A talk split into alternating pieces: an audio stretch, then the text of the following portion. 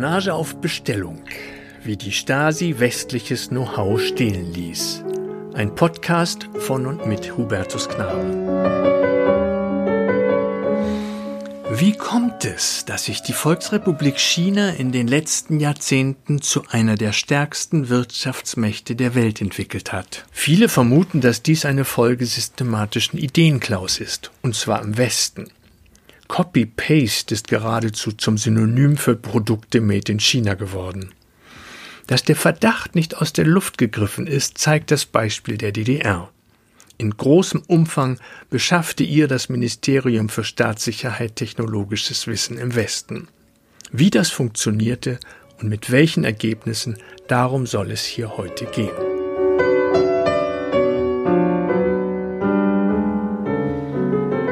Ich begrüße Sie zu einer neuen Folge meines Podcasts Ostkreuz. Am Mikrofon ist Hubertus Knabe. Ich bin Historiker in Berlin und Anlass für diese Ausgabe ist eine Konferenz des Polytechnischen Museums in Moskau, wo ich kürzlich war und an einem Panel über Geheimhaltung in den sowjetischen Wissenschaften teilnahm. Die russischen Kollegen berichteten dort über geheime Forschungen, über inhaftierte Ingenieure, die im Gulag in speziellen Labors arbeiteten, und über konspirative Institute, die keinen Namen, sondern nur eine Nummer hatten. Ich habe dort über ein geheimes Fenster in die Welt referiert, nämlich über die Wirtschaftsspionage der Stasi. Die systematische Beschaffung von technologischem Wissen durch ostdeutsche Spione ist ein Kapitel, über das bei der Aufarbeitung der Stasi-Vergangenheit nur selten gesprochen wird. Ich weiß nicht, ob Sie sich, wenn Sie einen Arbeitsvertrag haben, schon einmal durchgelesen haben, was dort zum Thema Vertraulichkeit steht. Normalerweise muss sich jeder Beschäftigte dazu verpflichten, Stillschweigen über interne Vorgänge zu bewahren. Aber wer hält sich schon daran, wenn er oder sie am Abendbrottisch von seinem Arbeitstag erzählt, wenn er oder sie Freunde trifft oder wenn er oder sie mit Kollegen fachsimpelt? In einer offenen, demokratischen Gesellschaft ist es sehr einfach für einen fremden Geheimdienst vertrauliche Informationen zu beschaffen, erst recht, wenn er dies mit viel Personal und Geld gezielt organisiert. Doch nirgendwo sonst in der Welt war es so einfach wie im geteilten Deutschland, wo Spione und Führungsoffiziere dieselbe Sprache sprachen und durch Flüchtlinge, Ausreiser und Verwandtschaftskontakte zahllose Ansatzpunkte für die Werbung von Agenten bestanden. Wie hat die Stasi das gemacht? Fangen wir mal an mit den Strukturen. Das Ministerium für Staatssicherheit war ja grob gesprochen in zwei Bereiche unterteilt, die Auslandsspionage und die Inlandsüberwachung, die sogenannte Abwehr. Und hier bei der Auslandsspionage, die von der Hauptverwaltung A, also der HVA betrieben wurde, gab es einen Bereich, der speziell für Wirtschafts- und Technikspionage zuständig war. Das war der Sektor Wissenschaft und Technik, er wurde 1970 gegründet und war für diesen ganzen Komplex der Informationsbeschaffung zuständig. Daneben aber gab es auch eine Informationsbeschaffung über den Inlandsbereich. Dort gab es die Hauptabteilung 18, die war zuständig für die eigene Wirtschaft, also für die volkseigenen Betriebe, die Kombinate und so weiter und so fort, die natürlich auch Kontakte in den Westen hatten. Und auch diese Einheit die Hauptabteilung 18 hat sehr viel Material, sehr viel Wissen und auch verbotene Technik aus dem Westen in die DDR gebracht. Die Verpflichtung dazu gab es eigentlich von Anfang an, wenngleich es in der Frühzeit noch nicht in diesem Ausmaß geschehen ist. Es gab, als der Außenpolitische Nachrichtendienst der DDR gegründet wurde, schon eine sowjetische Direktive 1951, die festlegte, dass dieser neue Nachrichtendienst die wissenschaftlichen Zentren und Laboratorien der Bundesrepublik ausforschen sollte. Es kam dann zu einer detaillierten Richtlinie Mitte der 50er Jahre, die vorschrieb, zu den wichtigsten Konzernen und Wirtschaftsvereinigungen in Westdeutschland sogenannte Objektvorgänge anzulegen. Diese Objektvorgänge gab es bis zum Ende der DDR und das muss man sich so vorstellen wie eine Akte, die alles Material enthält, was eine bestimmte Firma, was eine Universität oder ein anderes sogenanntes Objekt betraf. Also von den sogenannten Regimebedingungen, wie sie geschützt werden nach außen, über das Personal bis hin zu den eigentlichen Tätigkeitsfeldern und natürlich auch bis hin zur Frage, ob und wie man in dieses Objekt eindringen kann. Diese Objektvorgänge sind 1990 allesamt vernichtet worden. Es gibt nur noch in einigen Außenstellen der Stasi, jetzt Außenstellen des Bundesbeauftragten für die Stasi-Unterlagen, einige solche Objektvorgänge, wo man eben sehen kann, wie das Ganze funktioniert hat. Dieser Sektor Wissenschaft und Technik wurde, wie gesagt, 1970 gegründet. Zuvor hatte schon die HVA auch die Aufgabe übertragen bekommen, nicht nur das Material zu beschaffen, sondern es auch auszuwerten. Das ist ja nicht so ganz einfach bei technischen Dingen und nicht unbedingt das normale Aufgabenprofil eines Geheimdienstes zu prüfen, wie äh, Halbleiter funktionieren oder welche chemischen Mischungen erforderlich sind, um einen bestimmten Kunststoff herzustellen. Dafür wurde dann schon 1962 in der HVA eine Abteilung 5 geschaffen, die für die Auswertung zuständig war. Dafür war ab 1962 die Abteilung 5 in der HVA zuständig, die später dann im Sektor Wissenschaft und Technik aufging. Dieser Sektor bestand aus äh, verschiedenen Abteilungen, die Abteilung 13 war zuständig für Grundlagenforschung, hatte etwa 65 hauptamtliche Mitarbeiter. Die Abteilung 14 war für Elektronik, Optik und EDV zuständig, ganz wichtig. Natürlich für die wirtschaftliche Entwicklung der DDR, hatte etwa 70 hauptamtliche Mitarbeiter und die Abteilung 15 für Wehrtechnik und Maschinenbau auch das ein ganz zentraler Bereich für die Stasi bei der Westspionage mit nochmal 40 bis 50 hauptamtlichen Mitarbeitern. Diese drei Abteilungen im Sektor Wissenschaft und Technik waren also dafür zuständig, das Material aus dem Westen heranzuschaffen. Zusätzlich gab es noch die Abteilung 5, die ich gerade schon erwähnt habe. Die hatte etwa 100 hauptamtliche Mitarbeiter gehabt und die eben für die Auswertung des eingeholten Materials zuständig war. Insgesamt hatte der Sektor Wissenschaft und Technik etwa 500 hauptamtliche Stasi-Mitarbeiter und rund 300 Westagenten. Die Beschaffungsabteilungen waren nochmal in verschiedene Referate gegliedert, vier bis sechs normalerweise, die dann für ein ganz bestimmtes Themenfeld zuständig waren und dann auch für die dort identifizierten Objekte. Also zum Beispiel das Referat 13.1 war zuständig für Nukleartechnik und bearbeitete als Objekt unter anderem die Firma Kraftwerk Union in Erlangen, die natürlich äh, hier im Bereich der Atomkraftwerke eine Schlüsselrolle spielte. Oder nehmen wir das Referat 15.4 zuständig für Banken und Wirtschaftsverbände und unter anderem für das Objekt zuständig Bund Deutscher Arbeitgeber BDA, auch heute noch ja bekannt und ein wichtiges Organ der Arbeitgeberseite in Deutschland. Zu diesen Referaten kam noch hinzu, dass die äh, Auswertungsabteilung 5 in den DDR-Betrieben und Forschungseinrichtungen und Ministerien sogenannte operative Außengruppen unterhielt. Die waren deshalb wichtig, weil, wie gesagt, der Geheimdienst selbst die Dinge oft nicht äh, genauer beurteilen konnte und vor allem musste das beschaffte Material ja irgendwie dann implementiert werden, also in den Fabriken, in den Unternehmen zur Anwendung kommen. Und dafür gab es spezielle Außengruppen in diesen DDR-Institutionen.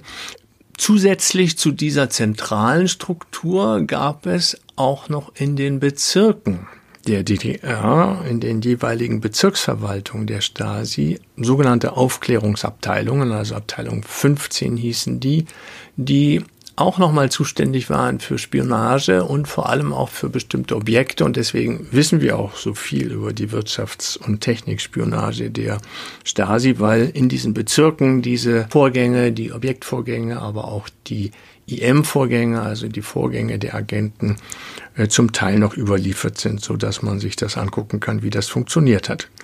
Ja, wie hat das Ganze funktioniert? Die Stasi, der Sektor Wissenschaft und Technik, bearbeitete 1986 rund 150 Haupt- und Basisobjekte in der Bundesrepublik. Für alle diese Objekte wurde ein Objektvorgang geführt, der enthielt, wie schon kurz beschrieben, die wichtigsten Informationen zu Personal, Sach- und anderen geheimdienstlich interessanten Fragen und äh, daneben äh, wurden aber auch noch personenbezogene Vorgänge geführt.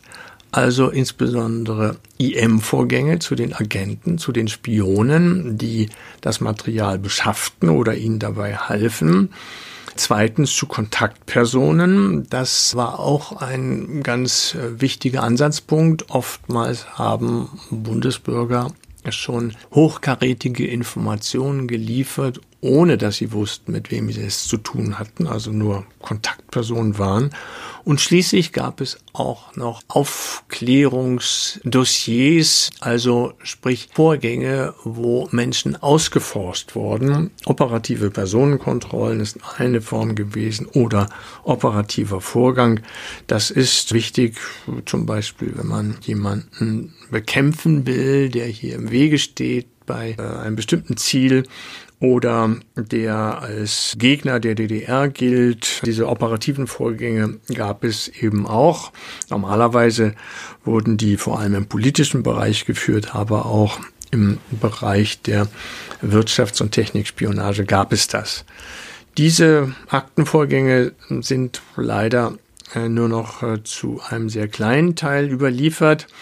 Aber wir wissen, dass ähm, die Referate, die diese Vorgänge führten, äh, die Verpflichtung hatten, in die Hauptobjekte einzudringen. Die Stasi unterschied also zwischen Hauptobjekten und Basisobjekten. Das Hauptobjekt ist eben die Firma, in die man eindringen will, um bestimmte Schlüsseltechnologien zu bekommen und die Basisobjekte gruppieren sich gleichsam drumherum sind eine Art Ausgangspunkt für die Informationsbeschaffung oder auch ein Sprungbrett in die Hauptobjekte. Also zum Beispiel bei der Abteilung 13, die ja für Grundlagenforschung zuständig war, war ein Hauptobjekt im Bereich der chemischen Industrie die Firma Bayer und auch die Firma Höchst, einschließlich Tochterfirmen oder auch die Essener Bergbauforschung GmbH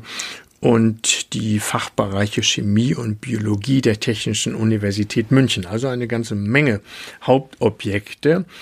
Und drumherum gruppierten sich dann die nicht ganz so wichtigen Basisobjekte, zum Beispiel die chemischen Institute der Universitäten in Frankfurt, München, Hamburg, das Max-Planck-Institut für Kohleforschung in Mülheim oder auch die Behring-Werke in Marburg. Wenn denn dann die Stasi diese Objekte bearbeitete und eindringen wollte, benutzte sie dafür ein Netz aus Agenten, die teilweise Bundesbürger waren, teilweise DDR-Bürger. DDR-Bürger wurden meist als Instrukteure geschickt oder vorübergehend äh, nach Westdeutschland entsandt, zum Teil mit äh, gefälschten Identitäten, aber die Bundesbürger spielten da natürlich eine zentrale Rolle als die unauffälligsten Spione im Bereich der bundesdeutschen Wirtschaft. Ja, wie viele Agenten gab es? Ende 1988 führte der Sektor Wissenschaft und Technik mindestens 261 Bundesbürger als inoffizielle Mitarbeiter, also als Agenten und weitere 70 als Kontaktpersonen, also als Personen, die Informationen lieferten, ohne förmlich verpflichtet gewesen zu sein. 104 dieser Quellen waren als Objektquelle registriert. Das heißt, sie waren unmittelbar in einem dieser äh, Zielobjekte verankert. Hinzurechnen muss man vermutlich noch äh, eine Reihe von Ausländern, die nicht bekannt geworden sind. Das hängt mit den sogenannten Rosenholz-Unterlagen zusammen. Das war ja die zentrale Kartei der Hauptverwaltung A, die eigentlich vernichtet worden war, aber ein Duplikat tauchte dann in den USA auf, sprich, die hatten sich äh, ein Duplikat besorgt, es ist nicht ganz klar wie. Und die USA haben dann die Karten oder Mikroverfilmung der Karten an die Länder weitergegeben, deren Staatsbürger dort erfasst waren.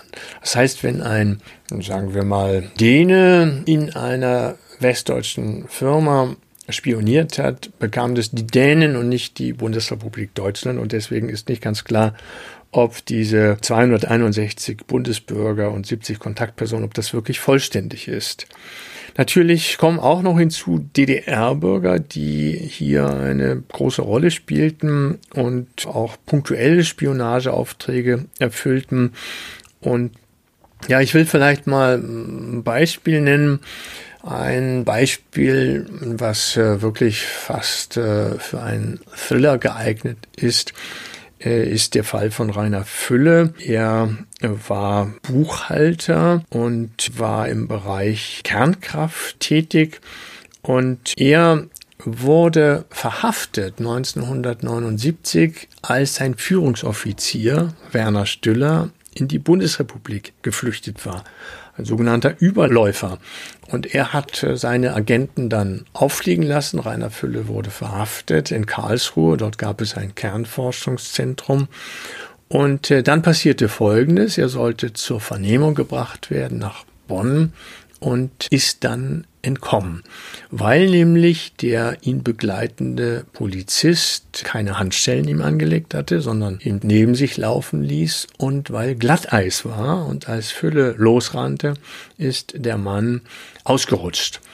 Und der eine oder andere erinnert sich vielleicht noch an diesen sehr, sehr kalten und schneereichen Winter Januar 1979.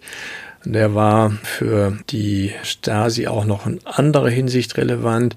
Nicht nur, dass man riesige Wirtschaftsprobleme hatte, sondern vor allem, man war Werner Stiller schon kurz vor seiner Flucht auf die Spur gekommen, weil man einen Brief abgefangen hatte, den er geschickt hatte und den nicht er geschrieben hatte, sondern seine Freundin, die im Interhotel arbeitete. Und dort wollte man also hinfahren. Man hat das herausgefunden, wer der sogenannte Schrifturheber war.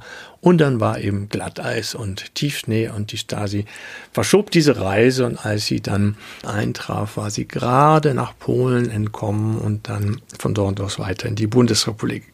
Aber Rainer Fülle eben auch. Er hat sich dann erst in der Karlsruher Kunsthalle versteckt und ist von dort in die sowjetische Handelsmission nach Baden-Baden. Und äh, von dort wurde er dann in einer Holzkiste verpackt in die DDR gebracht. Also ein wirklich spannender Fall, der geht noch weiter, weil er nämlich dann irgendwann wieder zurück wollte, aber das äh, würde jetzt zu weit führen.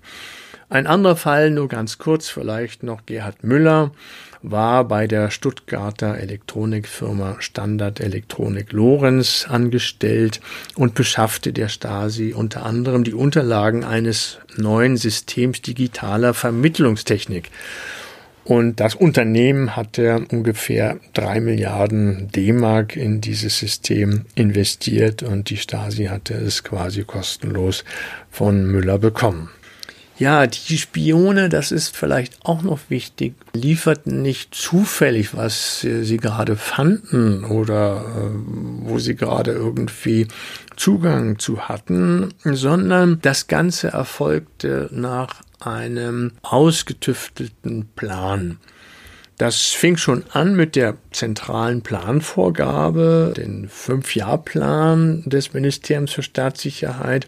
Zum Beispiel der letzte von 86 bis 90, also 1990 äh, galt der, wo das MFS verpflichtet wurde, also das Ministerium für Staatssicherheit, Informationen zu beschaffen, die die Realisierung der Vorhaben im Staatsplan Wissenschaft und Technik wirksam unterstützen, zum Beispiel auf dem Gebiet der Mikro- und Optoelektronik. Dann gab es noch die zentralen Planvorgaben für jedes einzelne Jahr. Da wurde das dann genauer ausgeführt und die speziellen jährlichen Planvorgaben der Hauptverwaltung A, wo es dann noch konkreter wurde. Darüber hinaus machte die HVA noch eigene Papiere, wo sie quasi aufschrieb, was sie haben wollte, nannte sich Schwerpunktaufgaben zur Informationsbeschaffung und Informationsschwerpunkte zum Komplex Wirtschaftsaufklärung. Da konnte man also nachlesen, was alles für die Stasi und äh, letztlich dann für die DDR relevant und äh, gesucht wurde. Das war, sagen wir mal, der allgemeine Rahmen, was man haben wollte. Aber es gab noch eine sehr viel konkretere Form der Informationsbeschaffung, nämlich die sogenannten Aufgabenstellungen.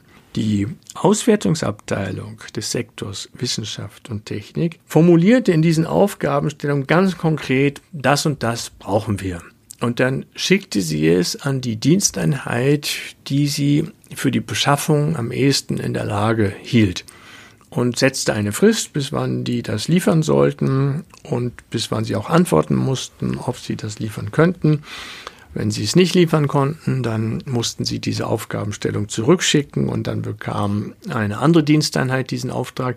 Auf diese Weise wurde also regelrecht Technik und Wissenschaft äh, im Westen bestellt. Diese sogenannten Aufgabenstellungen der Auswertungsabteilung 5 des Sektors Wissenschaft und Technik waren dann also ganz konkret, zum Beispiel gibt es äh, ein Papier, ein Schreiben, was überliefert ist, das lautet so, Berlin, den 6. August 1986, betreff Keramikherstellung der Firma Elektroschmelzwerk Kempten.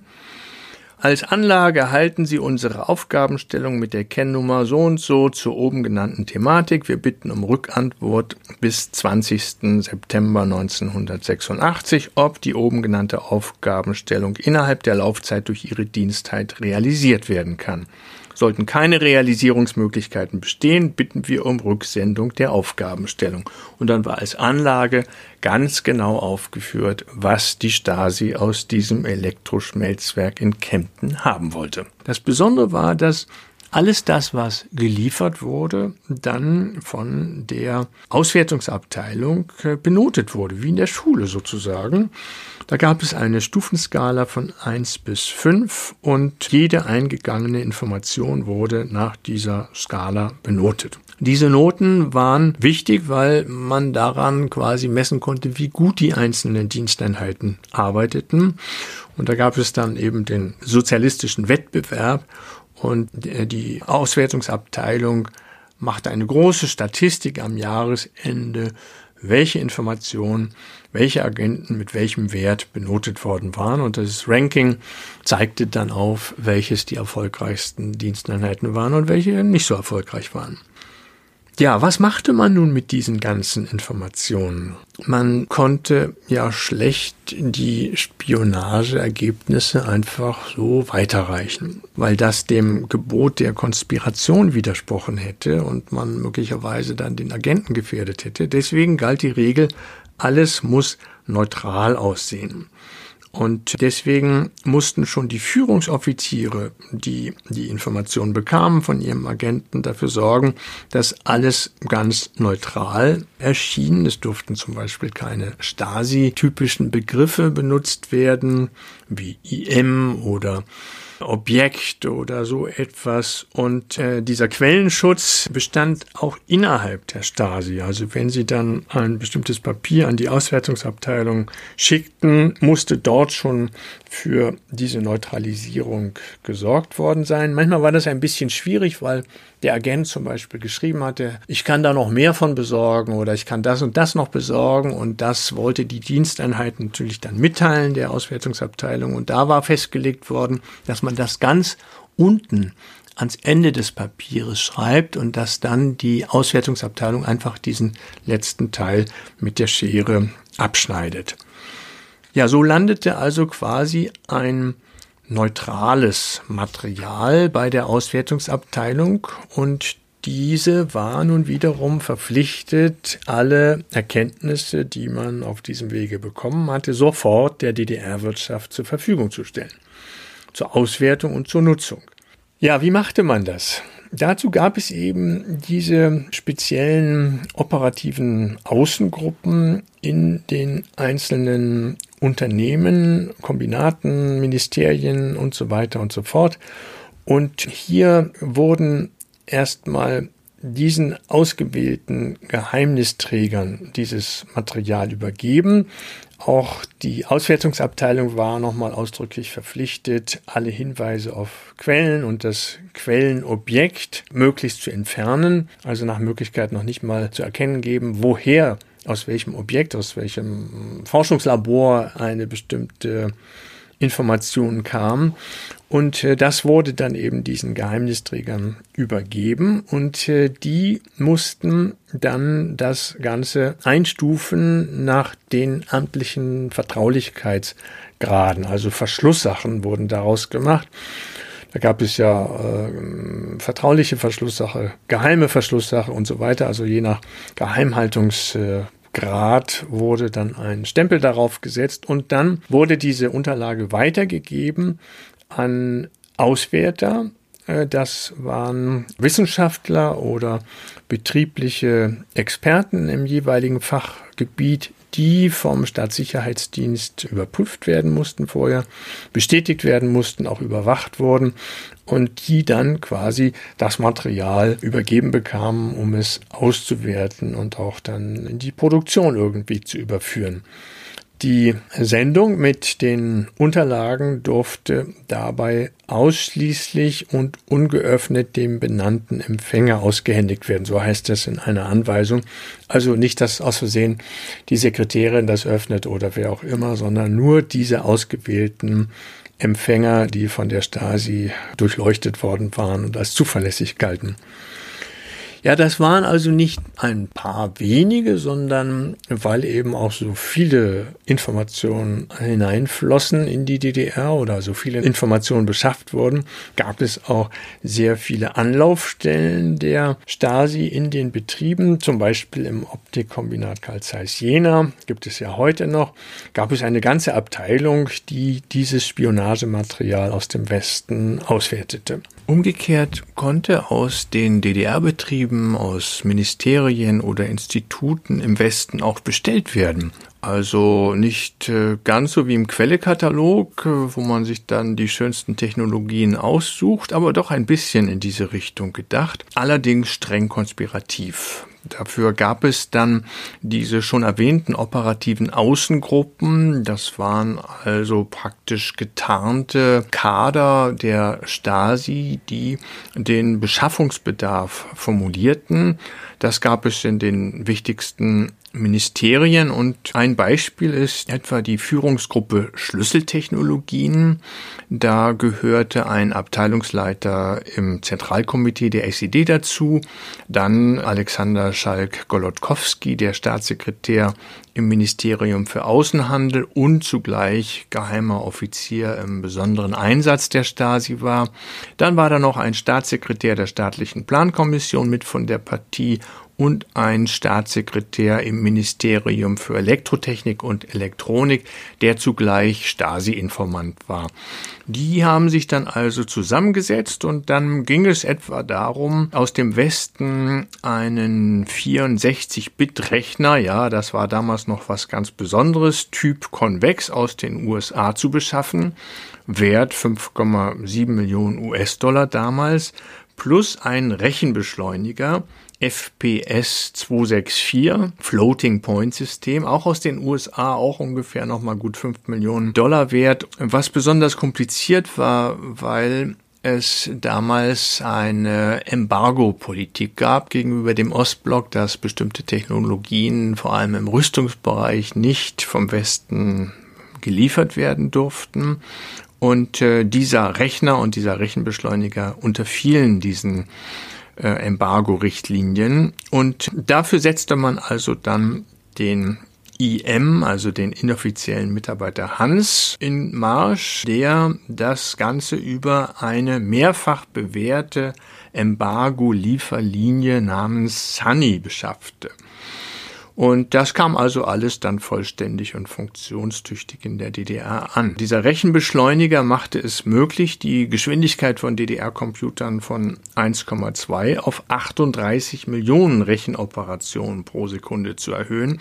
Heute ist das nichts Besonderes mehr, aber damals war das ein wirklicher Hochleistungsrechner, der die DDR plötzlich zu Spitzenleistungen bei wissenschaftlich-technischen und ökonomischen Rechenoperationen äh, in die Lage Lage versetzte. Das Problem war nur, dass die Geräte allein nicht ausreichten, sondern man brauchte auch die Software und deswegen wurde nochmal darüber gesprochen, dass man den Agenten in Marsch setzen müsse und dann wurde er also beauftragt, ein leistungsfähiges und multivalent nutzbares Softwarepaket zu beschaffen. Nicht nur das, sondern man hat dann in Kirchberg bei Wien, also in Österreich, ein Wochenendhaus gepachtet und mit einem eben solchen Rechner bestückt und dann sollte ausprobiert werden, ob das Ganze auch funktioniert mit der Software. Deswegen wurden zwei Techniker, die für die Stasi tätig waren, äh, herangeschafft, die mit der Software in Wien bereitstanden. Und in Zagreb, äh, also in Kroatien, damals noch Jugoslawien, hielt sich ein Mitarbeiter aus dem USA-Laboratorium zur Verfügung. Und dann kamen die Software-Spezialisten aus der DDR noch angereist, darunter der Leiter des Zentralinstitutes für Kybernetik. Und die wurden nun alle nach Kirchberg gebracht, um in dem Wochenendhaus die Software acht Tage lang auszuprobieren, damit es auch wirklich funktioniert in der DDR. Welchen Umfang hatte nun diese Spionage im Westen? Da gibt es doch eine ganze Reihe von Unterlagen aus dem Bestand der Stasi, die deutlich machen, dass das wirklich ein gigantisches Ausmaß annahm. Also zum Beispiel vom Oktober 1967 gibt es ein Dokument, wo die HVA, äh, also die Spionageabteilung, äh, berichtet, was sie alles dem KGB übergeben hätte, nämlich 11.770 Blatt Spionagematerial. Das Ganze war ein Geschenk zum 50. Jahrestag der russischen Oktoberrevolution, als die Kommunisten in St. Petersburg damals die Macht ergriffen. Und dieses Spionagematerial wurde in 21 Positionen aufgelistet und enthielt unter anderem das gesamte Know-how im Bereich Polyester der Farbwerke höchst.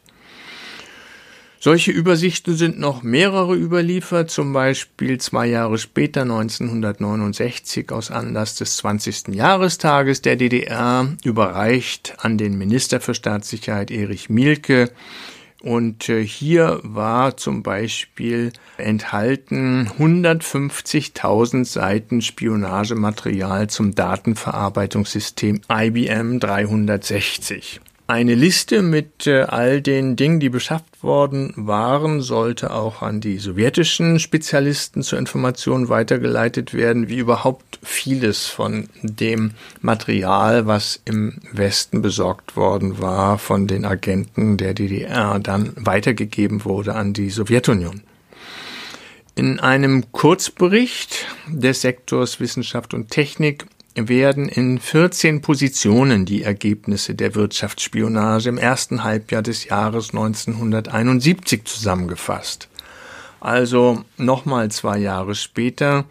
Da heißt es zum Beispiel, ein echter Schwerpunkt sei gewesen die Herstellung von Festkörperschaltkreisen, da das sozialistische Lager, das war eben ein Problem des Technologierückstandes, oft fünf bis zehnmal so teuer produziere wie auf dem Weltmarkt üblich.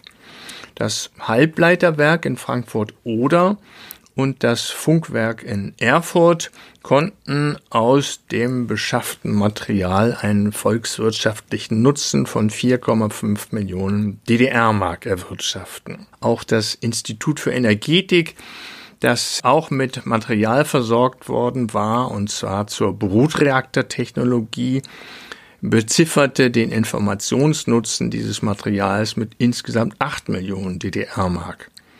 Oder anderes Beispiel in diesem Papier, der Außenhandel der DDR habe durch konspirativ beschaffte Materialien 15 Millionen Mark des Kaufpreises eines Atomkraftwerkes einsparen können. Vermutlich äh, ein Atomkraftwerk aus der Sowjetunion, was dann einfach billiger verkauft wurde.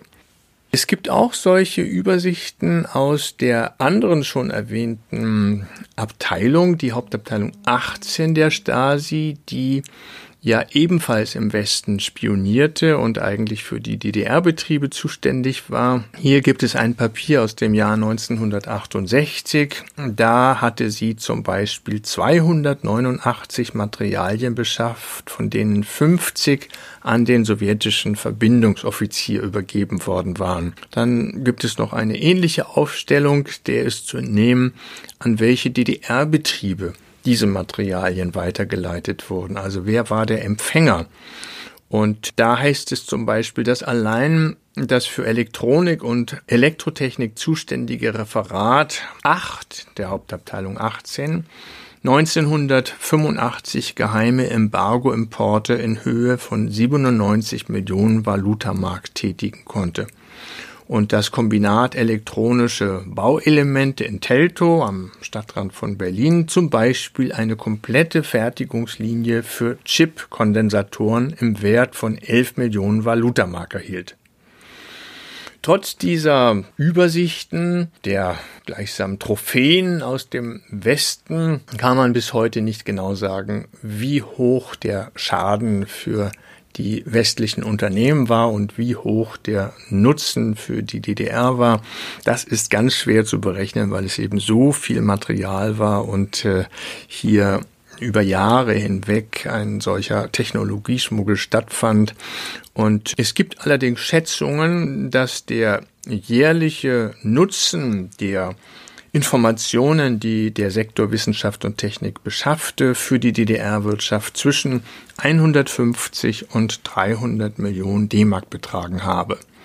Die Aufwendungen im Vergleich dazu waren verschwindend gering, nämlich zwei bis drei Millionen. Solche Kosten-Nutzen-Rechnungen wurden vor allem am Ende der DDR noch mal äh, relevant, weil die Stasi damals ja unter großem Druck stand und äh, aufgelöst werden sollte. Die Bürger sind ja damals auf die Straße gegangen, haben gesagt, Stasi in die Produktion, haben die Dienststellen besetzt und es war dann klar im Januar 1990, dass die Stasi aufgelöst würde. Und hier ist ein Papier überliefert, wo der Leiter der Hauptabteilung 18 gegenüber dem neuen zuständigen Politbüromitglied für Sicherheitsfragen Herger noch nach dem Fall der Berliner Mauer im November 1989 händeringend argumentiert, wie wichtig seine Hauptabteilung sei, wie viel Valutamark die DDR ihm und seiner Arbeit zu verdanken hätte. Doch auch diese Kosten-Nutzen-Rechnungen konnten die DDR-Bürger nicht davon abhalten, ein Ende der Stasi zu verlangen. Und so kam es dann im Frühjahr 1990 zur vollständigen Auflösung der Staatssicherheit und damit auch der Spionage im Westen und des illegalen Technologietransfers von West nach Ost. Wenn man über diese Spionage eine Bilanz zieht, dann muss man sicherlich festhalten, dass sie der DDR unheimlich viel Know-how geliefert hat und dass sie wirtschaftlich extrem davon profitiert hat. Und zwar nicht nur die DDR, sondern der gesamte Ostblock, weil, wie gesagt, das Material oftmals weitergegeben wurde und dann auch in der Sowjetunion und anderswo zum Einsatz kam. Aber man kann natürlich auch eine andere Rechnung aufmachen und zu dem Ergebnis kommen, dass vielleicht gerade diese ja, billige Einkaufsmöglichkeit quasi ohne zu bezahlen im Westen dazu führte, dass die DDR-Wirtschaft selbst so wenig innovativ war und so wenig produktiv war, weil es eben so leicht war, die fehlenden Techniken im Westen zu beschaffen. Und äh, deswegen kann man vielleicht sogar auch sagen, dass die Wirtschafts- und Technikspionage des Ostblocks sogar einen Beitrag dazu geleistet hat, dass die Wirtschaft der DDR 1989 so im Keller war, dass äh, damals ja der Chef der Plankommission Gerhard Schürer dem neuen Generalsekretär der SED Egon Krenz vorrechnete, dass die DDR so verschuldet ist, dass äh, alleine um diese Schulden begleichen zu können, die DDR den Lebensstandard der Bevölkerung um ein Viertel senken müsste. Ja, so viel vielleicht für heute zu diesem Thema in meinem Podcast Ostkreuz über die Wirtschaftsspionage der DDR. Wenn Sie weiter interessiert sind an ähnlichen Beiträgen, dann abonnieren Sie einfach diesen Podcast oder gehen Sie auf meine Webseite www.hubertus-knabe.de. Machen Sie es gut, bis bald und eine schöne Zeit.